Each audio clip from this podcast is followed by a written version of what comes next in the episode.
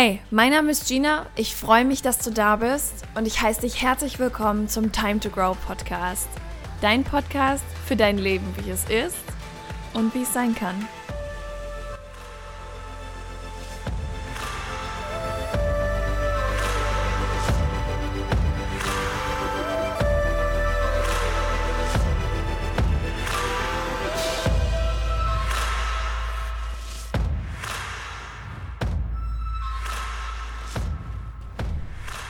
Okay, es ist was richtig Verrücktes passiert. Ich glaube nur bedingt an Zufälle. Ich weiß nicht, ob du es mitbekommen hast, aber ich habe vor bald einem Jahr ein wunderbares Interview mit John Strelecki in Wien geführt. Und dieses Interview konnte ich fast ein Jahr lang nicht bearbeiten. Ich habe einfach keinen Zugriff auf die Datei gehabt. Und egal, was ich probiert habe, es lief immer ins Nichts. Heute durch Zufall habe ich diese Datei wiedergefunden. Hab mir gedacht, komm, du probierst es einfach nochmal. Und guess what? Es hat funktioniert. Also wenn diese Datei nicht der, der absolute Beweis dafür ist, dass man niemals aufgeben darf, dann weiß ich nicht, was sonst. Die Audioqualität ist nicht der Brüller. Es ist hier und da ein bisschen leise. Ich habe versucht, es lautstärke technisch so hoch zu drehen, dass du ein angenehmes Hörerlebnis hast. Ich hoffe, du verzeihst mir das. Du darfst dich jedenfalls trotz dessen, dass es nicht die bekannte Studioqualität hat, die wir hier sonst im Podcast haben, auf ein wunderschönes Gespräch mit meinem allerliebsten Lieblingsautor freuen. Ich bin immer noch unendlich dankbar, dass John sich die Zeit genommen hat. Falls du seine Bücher nicht kennst, tu mir den Gefallen und schau sie dir an. Lies sie dir durch und lass dich in eine Welt entführen, die einfach nur zauberhaft ist. Was er da geschaffen hat mit seiner Arbeit ist wunderbar und ich bin ihm zutiefst dafür dankbar. Denn wenn wir ganz ehrlich sind, The Big Five for Life hat für mich einen Teil meiner Reise, einen großen Teil meiner Reise mitbestimmt. Und ich würde behaupten, dass er und Tobi beide dazu beigetragen haben, dass ich jetzt da bin, wo ich bin. Umso freudiger bin ich, dass ich nun auch mein zweites großes Vorbild mit dir teilen darf, ein Gespräch mit dir teilen darf. Und ich wünsche dir jetzt ganz, ganz, ganz viel Spaß bei der Folge. So, I will start in German. Just feel free. Okay, perfect. Ich habe heute einen ganz, ganz besonderen Gast bei mir und ich freue mich riesig, John Strelecki heute im Time to Grow Podcast begrüßen zu dürfen. Und ähm, ja, wahrscheinlich habt ihr ihn schon öfter, habt ihr schon öfter bei mir von ihm gehört und äh, wer ihn nicht kennt, lernt ihn jetzt hoffentlich in einem wunderschönen Interview kennen. Um, yeah, I'm so happy that you're here. I'm happy you made the time. Thanks a lot. Oh, my pleasure. Thank you for taking the time. Oh, thank you. so, um, in case somebody doesn't know you, give us give us a slight picture of yourself. Who is John Strzelecki? Yeah, so I mean, most people probably do know me through my books. Mm-hmm. Uh, so from that standpoint, I'm an author. Uh, but if you were to ask me that question outside of the books, the first word that would come to mind would be an adventure. Okay. Yeah. Mhm. So I'm firmly uh, of the belief that we have this gift of life, Mhm. and one of the great opportunities is to take the gift and put it to good use. Mhm. And everywhere I look around me when I travel, no matter where I am, I think to myself, wow, like how lucky we are, right? That's true. Yeah. That's very true. That's a beautiful picture. How was your life before you became an author? Or was your life the whole time like this? Just for everybody Oh, no, not at all. No, so as a matter of fact, uh, in the, the Big Five for Life book, I talk about the life curve, if you Mhm. remember. I would say that in the early part of my life, I was predominantly in the downside. Okay. Waiting for the rise, without even knowing for sure there was eventually going to be one. Yeah. But uh, yeah, no. Um, I was quite poor Okay. uh, many times in my life, especially when I was I was younger and uh, in my late tw- late teens, early twenties. Uh huh. Um, I had some some tough tough experiences where everything that I'd worked for was taken away from me. For example, what what happened? Well, so my my dream when I was uh, leaving high school, I didn't know what I wanted to be when I grew up, and Mhm. so uh, eventually I decided that I wanted to become a pilot.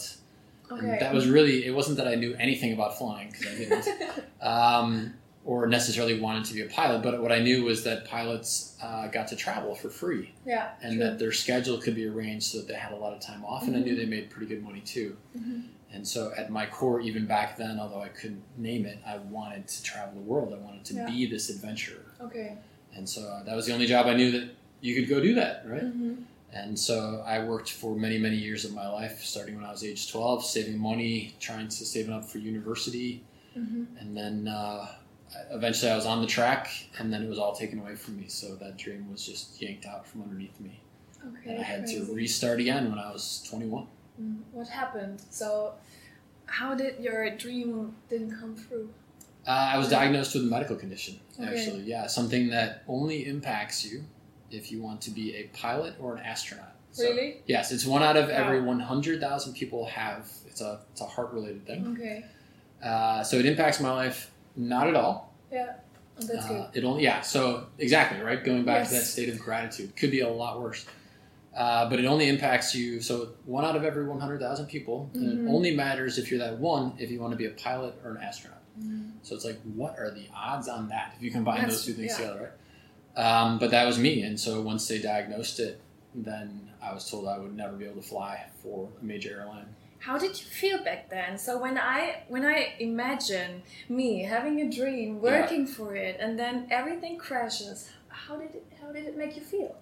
Well, I mean, it was so destructive on so many levels because one of the other benefits of becoming a pilot and working for the airlines, in Yeah. addition to I'm going to get to go travel and I'm going to fulfill that Mhm. part of who I am, it also was monetary. I'm finally going to get out from underneath being poor, right? Yes. Mm-hmm. And so then to find out that it was all taken away from me from nothing that I did, you know, it's not like I made a catastrophic mistake. It's not that I um, did something detrimental.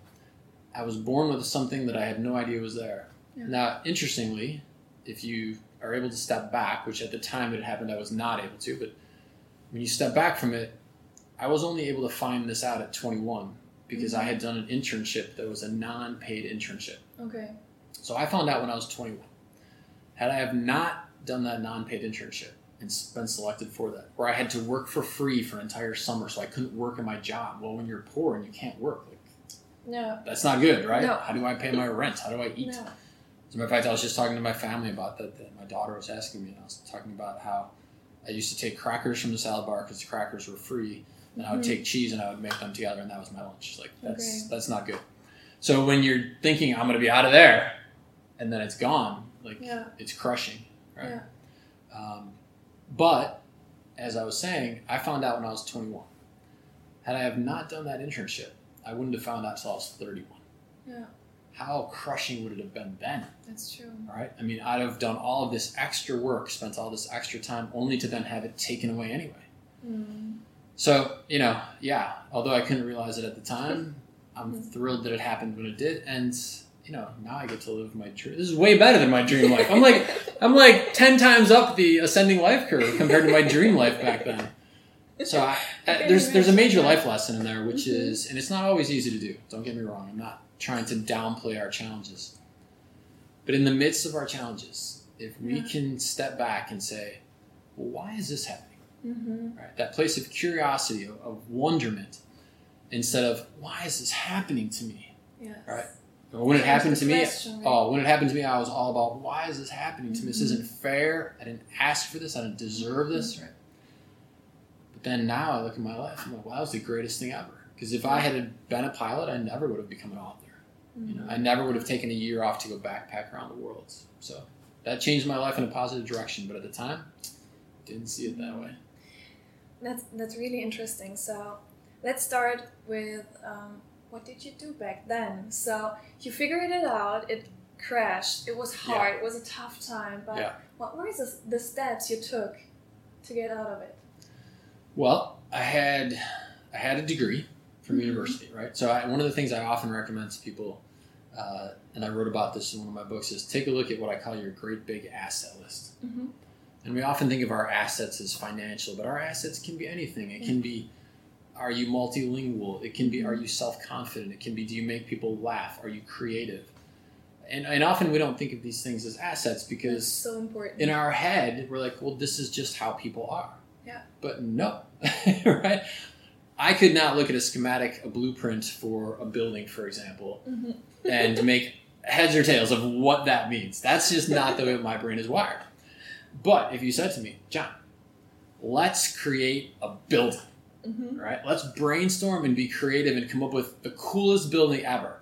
In 20 minutes, we would have the coolest building ever, Yeah. right? And so I think one of the great opportunities in life is to allow yourself to step back and realize where you are a genius. Mhm. You know, and, so and really good friends are great for this because they will say to you, like, "Damn, you're like so good at this, right? And oftentimes, what do we say? Oh, Oh, no, no, you Yeah, think so? I- right? We Yeah. downplay it. But the truth is that if we're if we're asking that question to someone Mm-hmm. who will give us real good feedback, Yeah. it's important to catalog that because that's a great Mhm. big asset, and not everybody has that great big Mm-hmm. asset. And so, if we allow ourselves to look at these great big assets, then we can start to restructure our life in a way better way. Yeah, that's true. That's really, really important. So, when it comes to me, when I meet people, most of the time they say like, "Ah, I don't know what I'm good at," um, or, for example, the Big Yeah. Five for Life, the book you wrote, um, my the first book I read from you, genius. Um, Thank you.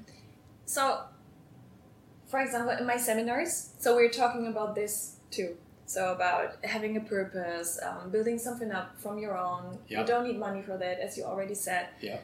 And they're looking at me like, but I'm not good at anything. So, what, what, what advice would you give someone who, who's just not seeing this and maybe is not having honest friends or something? So, Okay, so would you say? one of the biggest ahas that I've ever had, I can encapsulate into a single little quote. okay. Every expert started off knowing nothing about what That's a they good one. became an expert in. Mm-hmm. That's a good I one. firmly believe that anybody who's watching this, anybody who's listening to this, anybody out there on the street behind us, right? that if if they allow themselves to get crystal clear that this is where I want my life to go, Yeah. that it is possible. Yeah. And so yes, you might have to release yourself of some of the baggage that says you can't do that. Mm-hmm. Right? I don't know who told you that, but let that go. Right? Yeah. But there are simple little steps that you can take to start accelerating your path and your progress towards wherever this destination is that you want your life to go. Mm-hmm. And uh, you know that, yeah, it- everybody's got stuff that's in the great big asset category, and there's somebody out there, whether they're on the street behind us or somewhere else in the city or somewhere else in the world, but there is somebody out there who has already done, seen, or experienced what you want Yeah. to do, see, or experience. And you know, you talk about gratitude. Thirty years ago, could you get on Google and type in, I don't know, how do I whitewater raft the largest rivers in the world? Right? There was no Google. No, that's true. You'd go to the library. I mean, this is so hard to fathom, but Yeah. you would have gone to the library and you'd have talked to the very nice person there and said, I'm thinking about kayaking, the largest rivers in the world. Where should I start? Right? And they would have brought you a couple of books. Mm-hmm. Now, in seconds, you're connected to YouTube and there's tons of videos. There's Yeah, probably instructional guides. There's blogs of people who have done it. We live in an unprecedented time. Mm-hmm. No matter what That's is true. on your Big Five for Life list, getting there is faster and easier than ever before. But, and this is the point that you were raising, which is such a good point, that means we have to get out of our own way. Mm-hmm. We have to believe it's possible, right? And we have to ta- start allow ourselves to start taking steps in the direction of that, Yeah. and not give up. You know, It's easy to give up. Anybody can give up. That's true. yeah. Right? Yeah, true. What do you do so nowadays um, when you face challenges, when you feel that your mind is blocking you? So I think Yeah. your mind is blocking you somehow, even though you're you're aware of these things. So part of the answer is ask yourself why is it? and Maybe it's the activity. You know, like I Mhm. don't like writing on demand. Okay. I don't. Uh, the idea of writing a blog every week or even every month, I just Okay. can't get my head around that because it feels like I'm forced to do it on demand. Mm-hmm. And so that's a big aha for me. That means I shouldn't do that. You know. Yeah, true. But I, what I do love doing is when an idea for a story comes to me and I start to let it process in my head and I'm thinking about it, and it'll be months where it's it's just sort of gelling together. And then I can sit down and I can type and create a book in nothing flat. So I wrote Safari des Lebens uh, in 10 days. Ten days. 10 days. I wrote uh, the first one, Das, das Cafe am Roundabout. I wrote that in 21 days. And so everybody's got, again, right, see how this is intertwined. Everyone's Yeah. got these gifts. And so I'm not the kind of guy who can say, okay, two day deadline. Here's this topic you know nothing about and really don't care about. Write us a great piece, right? I'm like, no way, not your guy. But I am the kind of guy that if I have a good idea, I can write an entire book in 10 days if, Yeah. if I want to. yeah, because you believe in yourself. Yeah, and I'm and you know that's a great point because people often say to me, "Well, I'm working on my book. Awesome. How long have you been working on it? Seven years." Yeah. That means there's something in the belief system that says this is going to take a long time. Mm-hmm. you know? Yeah. And, and so if you allow yourself to think, well, no, maybe it's maybe it doesn't have to be a seven year project, right? Yeah. Maybe maybe I can just jump in and do it. And it can be great. Yeah, and it, yeah, exactly. So not only can you get it done, excellent point, that it's going to be something special. Yeah, that's really really nice. So, when I when I think of of writing a book, to me it's something so special. How did you discover that you want to write a book? What was your way to, to being an author? So going back to that story that we were talking about before, so I found out I could not be a pilot. And I think actually you asked me a question which I didn't quite get the answer of. So what did I do? Mm-hmm. for a year I just struggled. Okay. It was not an easy stretch for me at all. Mm-hmm. Uh, but I realized you cannot stay in that down, right? It's Yeah. back to that ascending That's life a good realization. Just starting. Okay, I have to stop it right here. Yeah, because if you're not careful, a year goes by. In my case, a whole year went by, right? Yeah. But that easily could have been five or ten years and twenty years. And I'd have been one of those people who was a lot older and saying, "I could have been," Oh, yeah. you know, Mhm. I could have done.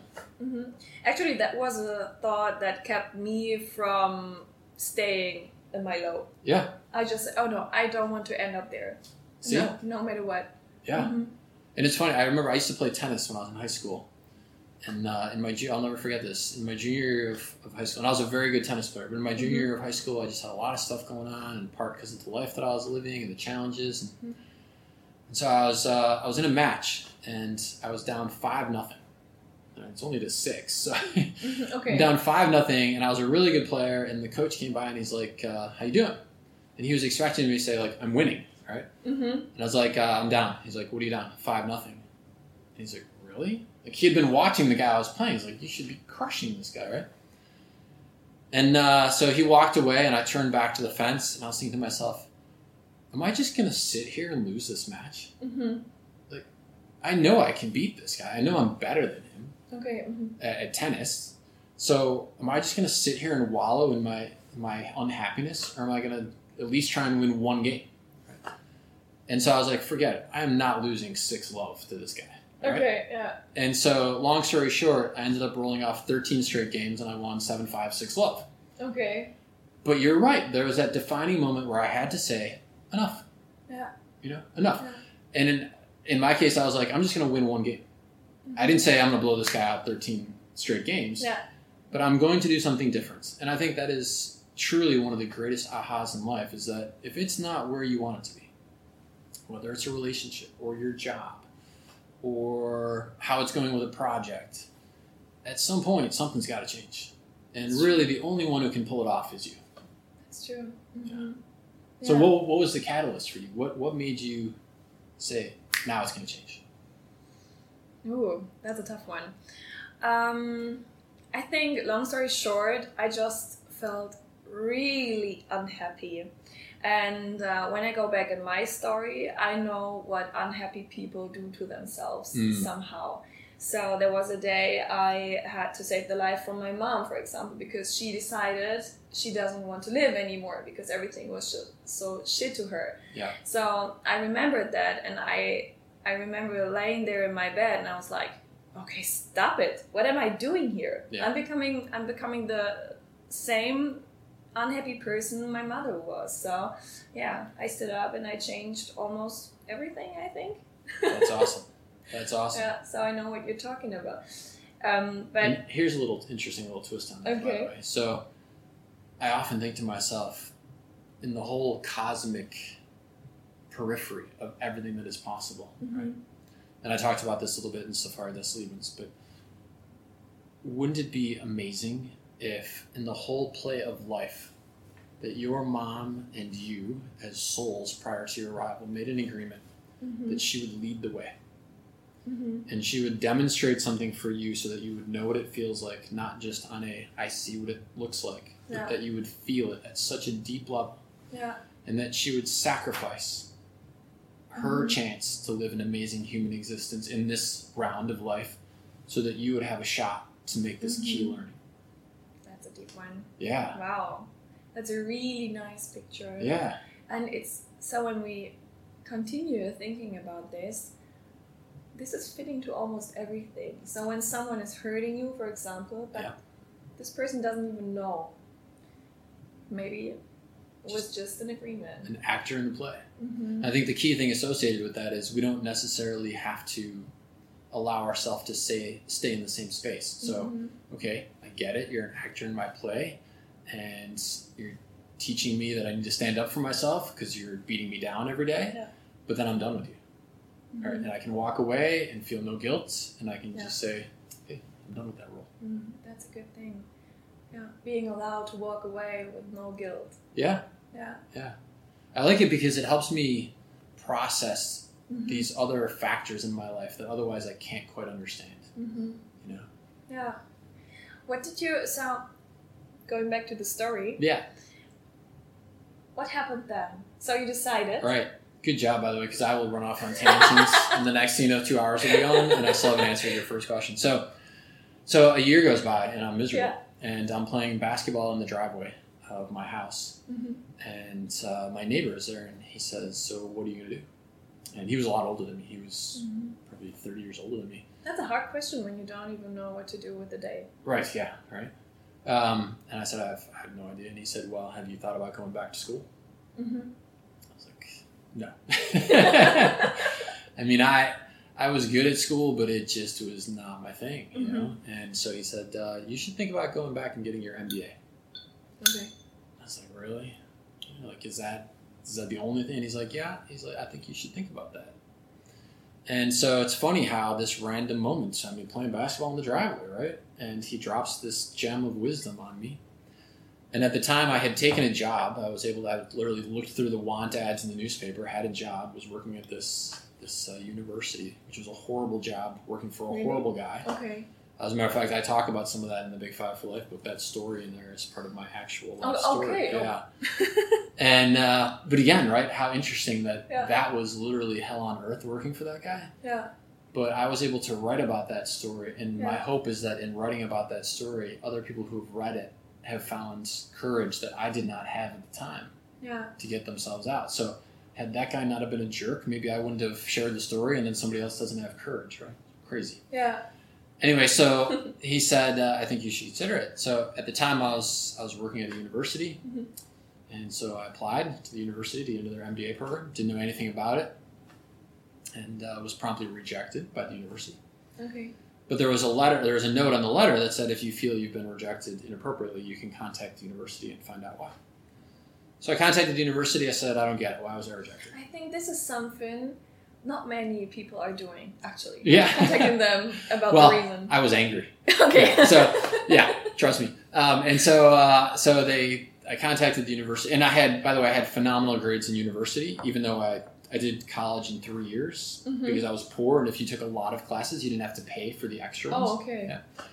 Uh, and so, so I had done exceptionally well in school. I'd worked super hard. My test scores were fantastic, and I was rejected.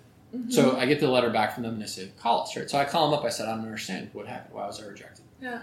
And they said, "We don't think you have enough practical work experience Okay. to successfully enter and contribute to the MBA program." Mm-hmm. And uh, again, you have to remember where I was at at that moment in life. I was angry. I was upset. And so I wrote the university a letter. I'm not proud of the letter. Um, I really hope it's been burned at some point because the letter was basically screw you okay. and everybody who works in your office, Okay. and you have no idea what it's like to be a pilot. So you needed some space in your mind. I, I needed I needed to vent, right? Okay. Uh-huh. And so this letter was basically, you're telling me I have nothing to add. Mm-hmm. Have you ever flown an airplane when people's lives were hanging in the balance? Have you ever flown an airplane when the windshield is iced over and you have to fly sideways to see down the runway? This went on for like two pages, right? Yeah. and so I sent this off, and it was very cathartic. I felt a lot better afterwards. Never expected to hear anything back, right? Yeah. I was expecting somebody to get the letter and be like, whoa. Uh huh. So then I was like, all right, I need to get my, my life on track. I started Yeah. taking classes at another university. I decided I was going to become a teacher so I could have my summers off, right? Mm-hmm. Six months go by, I get a letter in the mail from the university. It says, you're in for the fall. Really? Yeah. How did it come? Just off of that letter. I sent the letter. Okay. Somebody read the letter and said, maybe we were wrong. Wow. Or maybe this guy needs a break. I don't know. I have no idea. And so then I get to the university for my first day of class, and I'm, I'm walking into the class. Everybody's all excited, and I'm a little intimidated, you know, because I, I don't, I'm a little out of my elements here. Yeah. But I walk in, everybody's all excited. They're like, "We're number one. We're number one." I was like, "What are we number one at?" Right? I'm, I'm that clueless. And they said, uh, "What do you mean? We're the number one MBA program in the whole country." Wow. Really? So I didn't even know they were ranked. okay. Yeah, I didn't know anything about this whole process. So it turns out that they are ranked. We are the number one program in the country. And what that means is that when you graduate, the best of the best employers are coming Mhm. and recruiting you Mhm. versus you looking through the want ads. Right? Yeah. And you get a spectacular education on top of that. Mhm. So again, I mean, I was clueless about this, right? And yet the universe handed me this unbelievable opportunity Yeah. to set me on a trajectory that was going to eventually lead to the Big Five for Life book. Because after that, what I did is I became a consultant and I worked in companies and I saw great leadership and I saw horrible leadership Mm-hmm. and I saw everything in between. And a lot of that is what enabled me to write the Big Five for Life book. Yeah. So it's so bizarre. When I look back over my timeline, I see all of these connecting points that had to happen so that Yeah. these moments could exist. That's a crazy story. I know. I mean, that you actually wrote a letter Yeah, and then you got in. I know. I know. I remember. So um, I was in Wiesbaden at the Entrepreneur University. So you had a speech there, and it just remembered me. Um, so your story, I, I just remembered it, and um, you you said something about asking someone, "Do you need something?" Yeah. Or even though asking for help yourself. Yes. Is this a thing? Is this a thing you learned from that story? So I would not say that I was good at it. So I did it back then, but I was not good at it. Okay. And I would say it's only probably after coming back from my backpacking trip around the world that I Mhm. really was comfortable with this idea of asking. Okay. And I think the reason is because when you're in a foreign country where you don't speak the language, you don't know the customs. Yeah. Uh, if you're going to eat or you're going to find a place to stay, Yeah. you better start asking. You know. And so uh, I do think this is one of the most fantastic skill sets that you can have. This courage, this ability, Mhm. this willingness to throw yourself into the mix and ask. Yeah. The worst that can happen is someone says no, Mm-hmm. and then you're in the exact same spot you were before you asked. That's true. But I, I had such, I I mean, I struggled with my self confidence. I struggled with my self esteem earlier in life. And I just didn't have it. You know, Mhm. I didn't feel comfortable asking. Yeah. Yeah. Yeah. It's the same with me. Okay. yeah. I didn't like asking for help. For help. So nowadays I do. Yeah. But back, I don't know, two years, I didn't ask. I I just felt so weak. It was just like my biggest weakness. Uh, Now I know that not asking is the weakness itself. Sure, that's. But back then, it felt completely different. Yeah, and what you probably heard me do on the stage, and this is another of my tremendous personal ahas when I discovered it, was when we ask someone for help, or they, more importantly, when they ask us for help. Because most people have an easier time giving help. Yeah. And that was totally me. I would Yeah. help anybody who asked, Right. Mhm. but I would, I would never ask them. Mhm. And so when we're very brutally honest with ourselves, why do we enjoy helping people? Self serving. It makes us feel good, Mm-hmm. right? It makes us feel good. Mm-hmm. And so when we do not allow other people to help us, in essence, what we are is selfish. And that's what I, I was probably sharing from the platform because that was my personal, unbelievable aha that, wait a minute, I like helping other people and I like doing good things for other people. And now I'm being selfish. I'm not letting them get that same joy to Mhm. help me as I get when I help other people. Yeah. when you start to get comfortable with that idea, you realize not everybody's going to be like, "Oh yes, I can't wait to help you," right? other people are going to be because whatever Yeah. your dream is, they may never actually like. Say your dream was to go to Africa, right? Mhm. They may never get to Africa, but they will take great satisfaction in having helped you get there. Yeah, yeah, that's true. So when the goal is very important. Yeah, they'll Mhm. tell they'll tell other people about the what they did to help you get there, and they'll Yeah. smile and they'll feel so good about it. Yeah. Awesome. Let's let other people feel good too. Yeah, I mean, imagine making someone smile, like really from the bottom of their heart. Yeah, That's a nice feeling. yeah. too. Absolutely. Yeah, that's really, really nice. So let's talk about the big five for life for a second.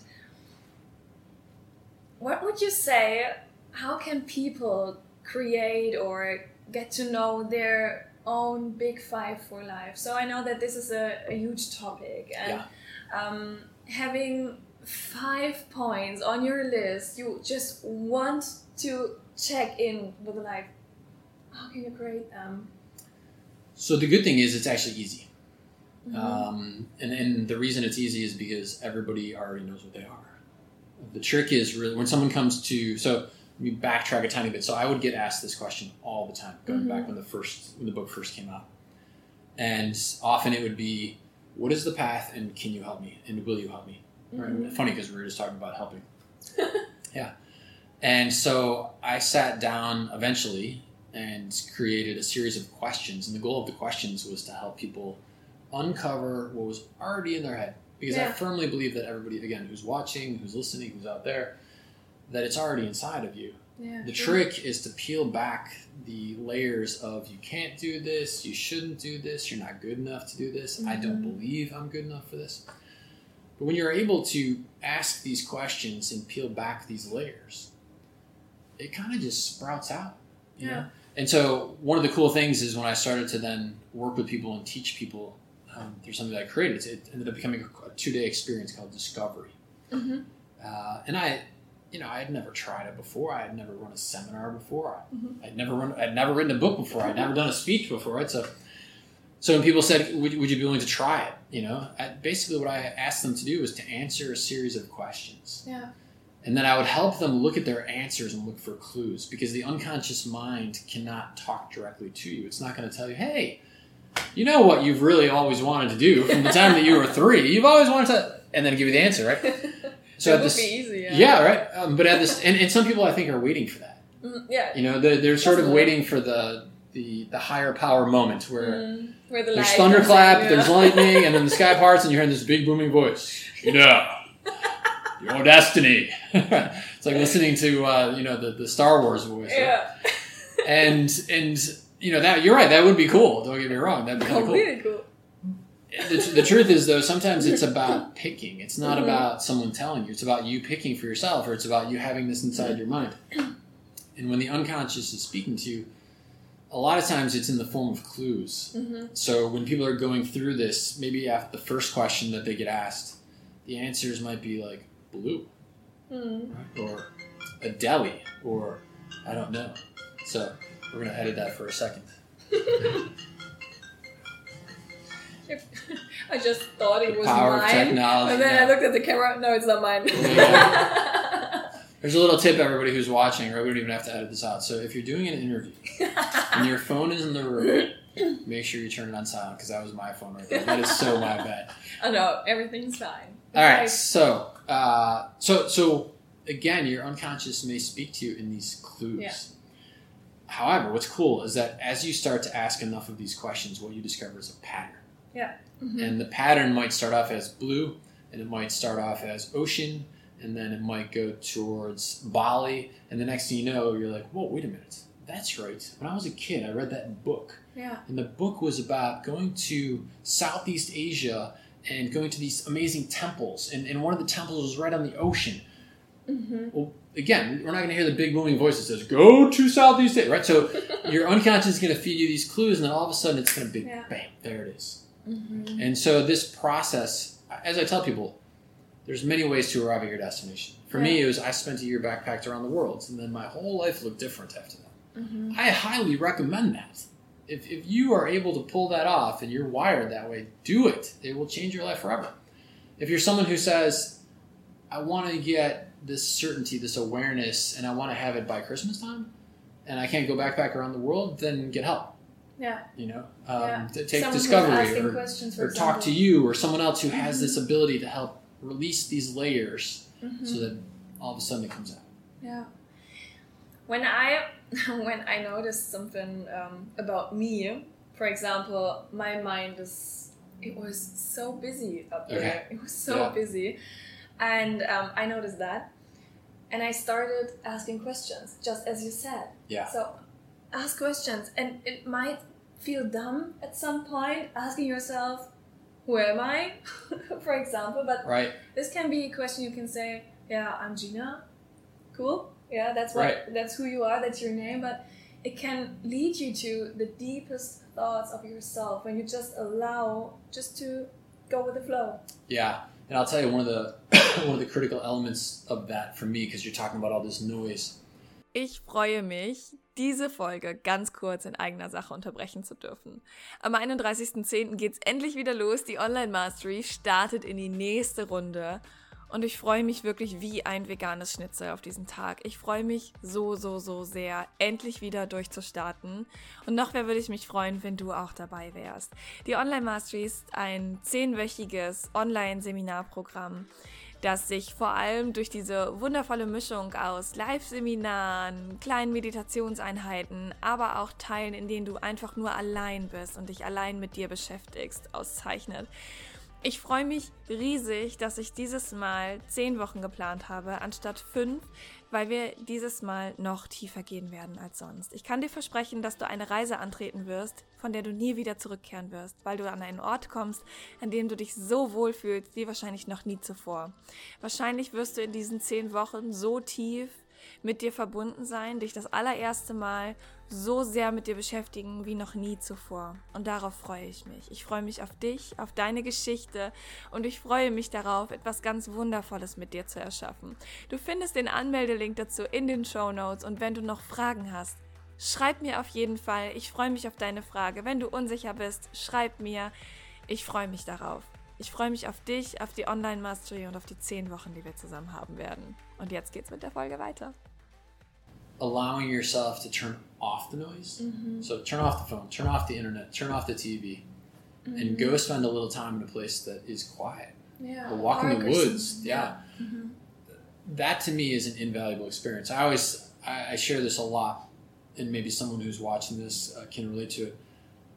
If if I was working on an ahas book, right, and the ahas are basically books that every page or every other page is, is its own concept. It's not one of my one of my books where it's a, a story and continuity. Mhm. I can go to the tide pools by the ocean, and in one day I could write an entire book Okay. because Yeah. I, I I discovered I'm looking at starfish, I'm looking at little seaweed growths, I'm looking at little fish and the way that they interact with snails. Right? It's just all so interesting. And when I was a kid, I was totally the same way. Okay. So you got back to basic. Yeah. That said, on that same day, I could also be in the middle of Manhattan in New York City, Mm-hmm. and I don't think I could write three of them. Mm-hmm. You know, so it's it's allowing yourself, and again, for me, nature is a big piece of that. Allowing yourself to put your energy and your physical being in a place where you just blossom. Yeah. And you know, for somebody else, it might be New York City. Yeah. True. They might walk the streets, 42nd Street, and they'd see all the billboards about the shows and the talent and the entertainment, and that is when their ideas would rise to the top. Mm-hmm. So just allowing yourself to put yourself in the right space for you, Yeah. regardless of what everybody else says, by the way. That's a good one. I remember asking um, people on my Instagram account actually, do you know what activity brings you to exactly this point? Yeah. This free mind to enjoying life, to yeah, just just flowing and being inspired. And so many of them said no. And I couldn't believe it because I thought it would be natural for Yeah. everyone. Well, and it shows you how far off center we can get. Yeah. You know, uh, my answer to that question probably would have been no, also, at many different times of my life. I was Yeah. so disconnected Yeah. from what mattered to me, and I was so in the midst of the struggle. I couldn't even imagine finding, you know, certainty about what I wanted to do with my life. I couldn't even imagine asking these questions. Mm-hmm. So I get it, and I've been there. And at the same time, I think it's important for someone who's watching this that they're feeling that struggle, but they're also feeling this sense of, I know there's something. I know there's something in what they're saying. You know, Mm, just try it. Just two hours. yeah. Drive to the woods, and if you get done and you're like, stupidest thing I ever did, then the next day drive to the city center and walk around there until you find it. yeah. Or, or the other th- a small little tip that I give people, and maybe this someone who's that far sort of off center, I say, so what do you do when you go on vacation? Hmm, that's a good question. Yeah, like, Uh-huh. oh, I, I ride a bike. Oh, Mhm. cool. Well, maybe even though you're not on vacation, go for a bike ride every day. But what's so what comes to my mind right now is um, there are people who are not going on vacation like you and me do. They are going, for example, they are going over to uh, Mallorca Yeah. and they will visit the Bierkönig seven days in a row. Yeah. And always noise, always completely drunk. Right. What shall they do? Hey, So, as far as I know, they won't listen to this interview, maybe, but just in case. you, you know what? If that's their dream vacation, then they're doing Yeah. exactly what they should be doing. Okay, that's a nice answer. Yeah. If, if however, because what I found is that when we are so in the rat race, Mm-hmm. that often what we're trying to do is escape what we don't want, Mm-hmm. as opposed to moving in the direction of what we do want. Yeah. So it's very possible that that one week vacation is really just trying to escape what you don't want, trying to dull the senses, Yeah. uh, so that you don't feel the pain of the reality. Mm-hmm.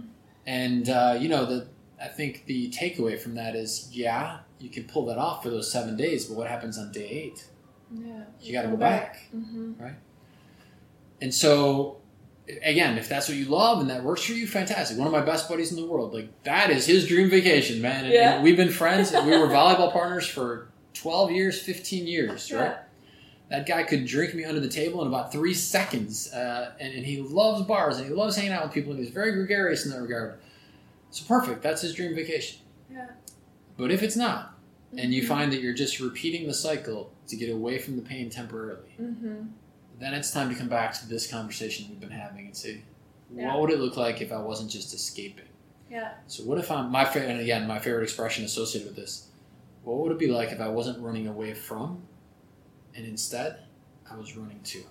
Mm. Where would I be going? Yeah.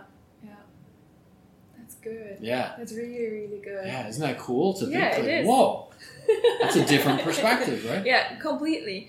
Um, we're having your new book just in front of us. Yeah, and I already brought it myself, uh, bought it, but um, I wasn't able to read it yet. No problem. So, why did you write it? What what was what was your thought about writing another story about the cafe? Yeah, so I don't write on demand, as we talked about Yeah. before. Therefore, if someone were to say to me, "We'd like to have another book by 2020," Mm-hmm. No. Mm-hmm. it doesn't work like that. I think, by the way, it's a good thing that you figured that out. I think that the readers would figure it out so fast, you know, and, and it, because I firmly believe that when you write with authenticity, Mhm. That that authenticity carries through into the stories. I've always Yeah. felt that if I'm writing something and it makes me laugh, other people will laugh. If it makes me cry, uh, you were talking about the Big Five for Life book. When Mm-hmm. when I go back through and read the story of Thomas being wheeled through the museum, I Yeah. cry. I still cry. I, I cried like a baby. yeah, and- and really. you know, I have edited that 50, 100 times, Mhm. right? I still cry. yeah. And so that my thought is if you are authentic in what you do, which in my case is writing, Yeah. that will be felt by the recipient of whoever is associated with your your service, your product. May I ask you a, a tiny question? Yeah. Sorry. How do you feel while writing? I think this is a big thing. How do I feel while writing? Well, so oh gosh, there's so many stories associated with that. So when I'm writing something like that, Mm-hmm. trust me, I'm crying as I'm writing it. Like I am, I am in the scene. I am there as it's happening.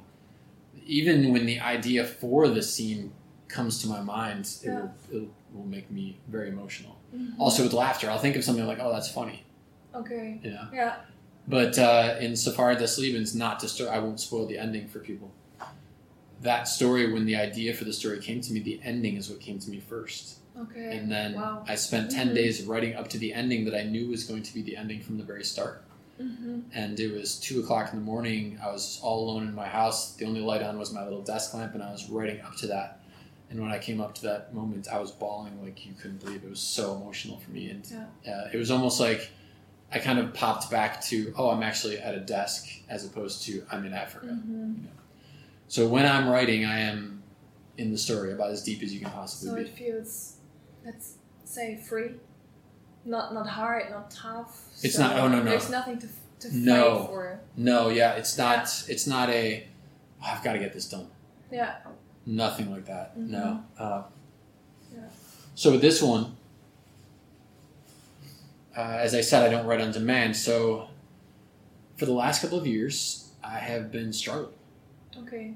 uh, struggling with getting older and what that means, Mm-hmm. and I couldn't find my answers.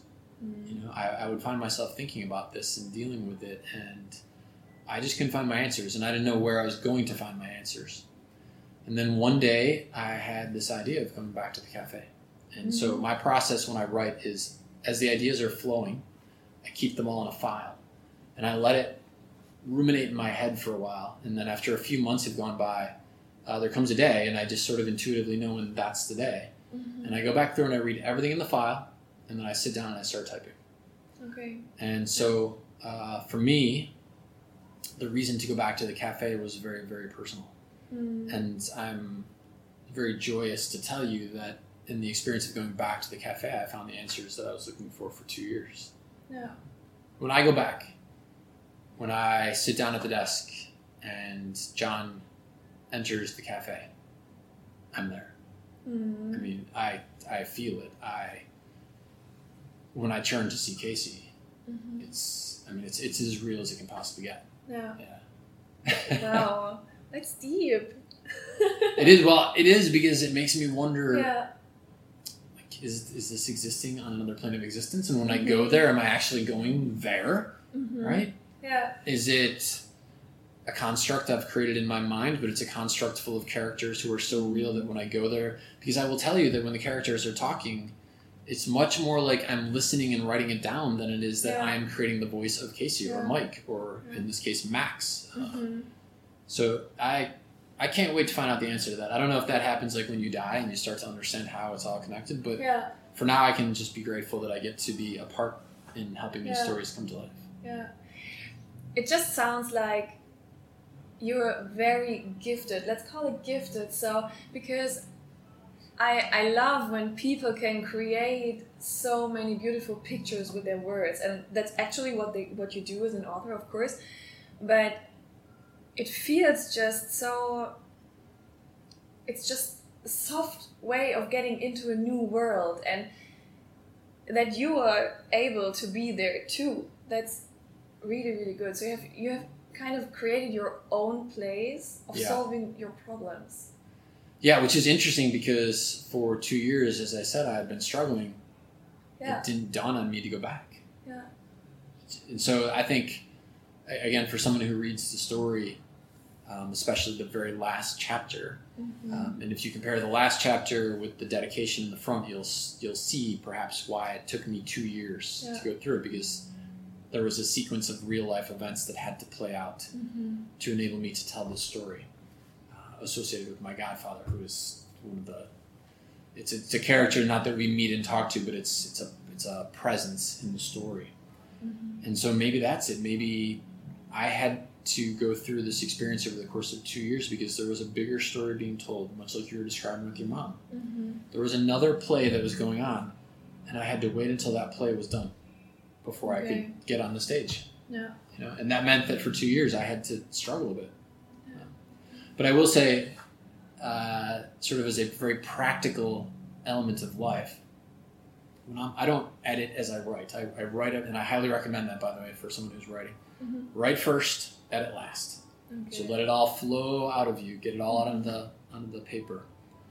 But then when it comes time to edit, I am painstaking until I will go back through and I will edit a book fifty times or more Mhm. until I'm happy with every single word.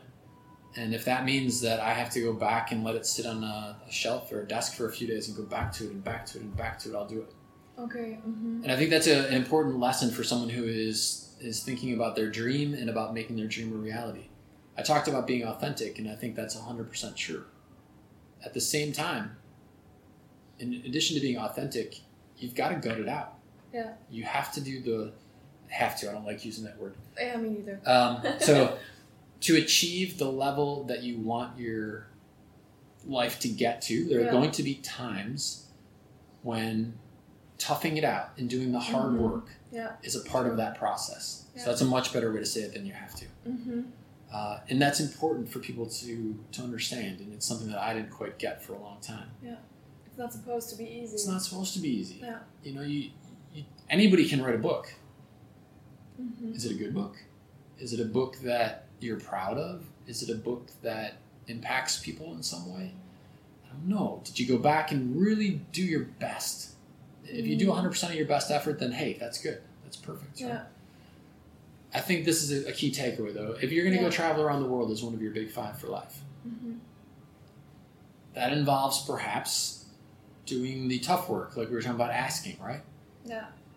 maybe it's reading about where your destinations i don't know i don't Mhm. everybody's definition of where they really got to sit down and then they they do the tough work is going to Yeah. be different for them Yeah. Facing your fears. yeah yeah Yeah. so I, I guess i just want to share that that is part of the experience Mhm. to get to a place and whatever are your personal big five for life wherever your life direction is going to go where you're really happy with what you did Mm, That's Yeah. really nice.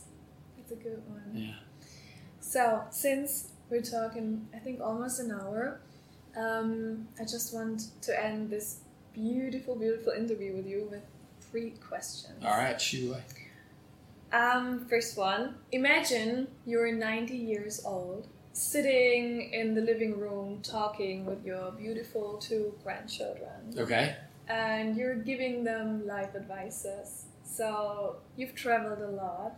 Yeah um, you've lived the best life ever, what would you say to them? What were three advices you'd give them? three advices out so the first thing that comes to mind is follow your heart Mm-hmm. Um, it's tempting to say, go be an adventurer. Mm-hmm. Like I feel that inside of me, Mm-hmm. except that their path may not be to be an adventurer. Mm-hmm. What do you say? What do you mean by adventure? Just to to, make to me, clear? yeah, to me, being an adventurer is going out and seeing the world and Mhm. experiencing different cultures and pushing yourself emotionally, physically, not to the point of falling off of a cliff, pushing yourself to try new things and experience new things. But now that you ask the question, perhaps it is the right expression because it's follow your heart. Yeah. And then be an adventurer in whatever capacity that means as you're following your heart. That's okay. Yeah, mm-hmm. that's know? really good. So it's Mhm. not necessarily about following my path by any stretch. Uh, and then the third thing associated with that, wow, this is, I really want to come up with something really good because it's my grandkids. There's so many elements of it. Like we talked about the power of asking. Mhm. I think, though, probably the most important thing that I'd be inclined to tell them is to discover your genius and be confident in who you are with that genius. Hmm. uh, because that's you know that that willingness to to say yes when the answer should be yes and to say no when the answer should be no Yeah. is probably one of the greatest things that you can do for yourself That's true. Saying yes to yourself mm-hmm. and to the options yeah that you are given. Yeah. Another question. i'm gonna have to write that down so if i have grandkids at 90 i remember that oh, I think you will discover so many more things you're gonna tell them. um, another question: What? When are you free? What? What does freedom mean to you? When do you feel free? in small doses it's Mhm. getting on my kayak and heading off to open water Okay. and i do that often Mhm. as a matter of fact that's one of the things for me that's a non-negotiable i love this idea of it's something that i came up with in the last year or 18 months this idea of your personal non-negotiables no matter what you're doing no matter what path you're working towards success whether it's creating something amazing like you're creating here whether it is working on a book project that you care about, whether it's being a parent or a caregiver for your significant others or parents, whatever. In order to keep yourself sane, there's probably some non-negotiables. And for me, one of the non-negotiables is being an adventurer, and gra- that means grabbing my kayak and going off to open water. Mhm. And that's important to understand a little nuance of that because if I have, if I'm kayaking the same waters I've already kayaked, that's not enough. Okay. So it's, it's it seems Mhm. small, but it's an important nuance. It's open waters, which means I don't know what I'm going to find when I get there, Mhm. and that's the adventurous part for me. Yeah. So on a small scale, there's that.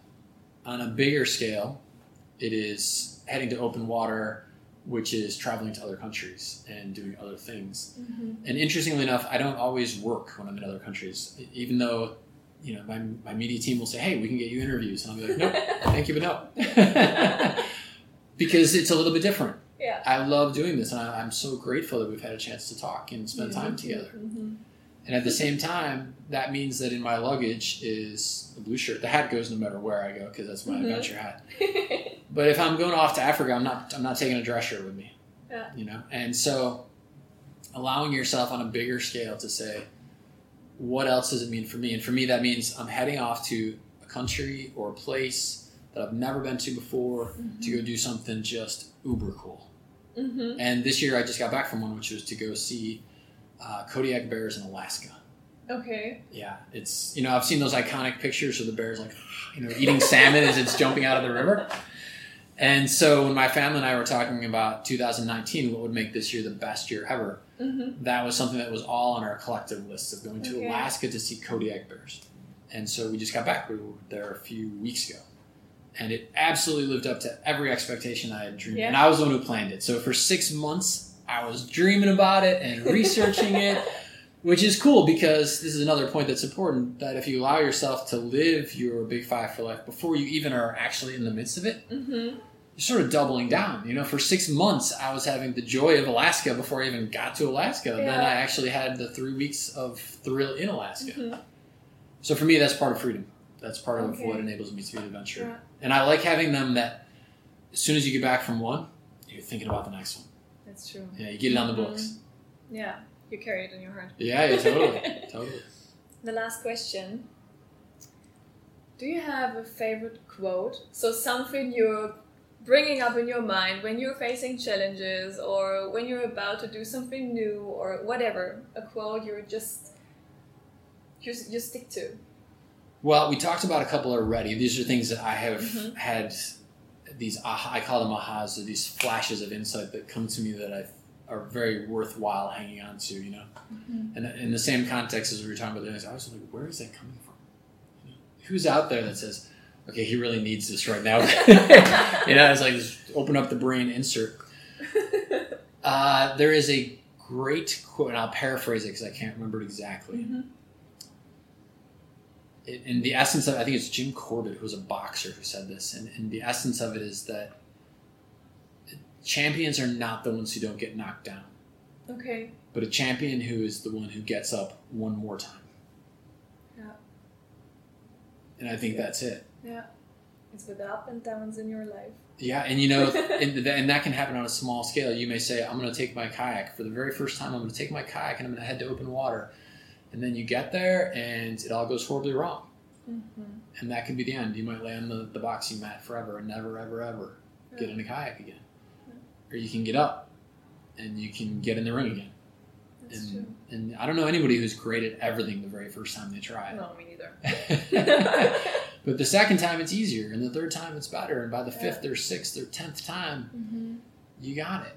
What you said before, experts aren't Yes, as experts. totally, Yeah. Totally.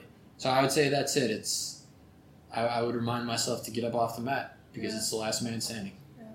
Yeah, Just don't give up. Thank you so much. Thank you. Thank It's you been a for, great treat. for taking your time. Thank you for writing your books. Thank My you pleasure. for changing part of my life, part of a big part of my life Thank you. Thank you. It was really, really nice having the conversation with you. Same here. And I will say that they, from the bottom of my heart, one of the highest compliments possible, if not the highest compliment possible for an Mhm. author, is when someone enjoys something enough, it left an impact enough that they then share it with others. Yeah. So the fact that you have invited me to spend time with you is the highest compliment I could ever imagine. That's It validates why I do what I do. That's good. Thank you. Yeah, we'll do it again. Hopefully. okay. Um, I will just end it in German Yeah, sure. if it's fine with you. Okay, ja, das war das Interview mit John. Ähm, ich hoffe, es hat dir gefallen und schreib gerne eine Bewertung, schreib mir gerne auf Instagram, schreib auch John gerne. Um, how would you like to uh, be contacted maybe if someone has a thought coming up? Sure. Yeah. So the easiest way to send me something directly, there's a couple of ways. Certainly, Facebook is one Mhm. way, uh, and then johnstrelecki.com. Okay. Yeah, you can send a message, and I do get those messages. By the way, people always ask me, "Do you ever see that?" I totally do. As a matter of fact, I got from uh, maybe she's watching. I got an amazing one from a 19 year old young lady today that had read the Big Five for Life book. Yeah, wow. just absolutely such a fantastic email. So please, if you're thinking about sending it, and you're like, "Will he ever actually read it?" I totally do, and I'm so grateful when people send it. Yeah, johnstrelecki.com. That's a really nice characteristic. Yeah. I know that. No, I love it. I love it. Validates what I do. Okay, also wenn ihr was habt, was ihr John mitgeben möchtet, was er vielleicht euch mitgegeben hat, dann schreibt ihm auf jeden Fall. Und wenn du noch ein bisschen Platz auf deinem Karma-Konto hast, würde ich mich freuen, wenn du diese Podcast-Folge positiv bewertest. Das kannst du mit jeder Podcast-Folge machen. Und äh, ja, vielleicht hast du ja auch Lust, mir irgendwie eine Nachricht dazu zu schreiben. Was hat diese Folge mit dir gemacht? Worüber denkst du so nach? Und ansonsten freue ich mich einfach nur, wenn sie dir gefallen hat und wenn wir uns in der nächsten Folge wiederhören. Bis dahin.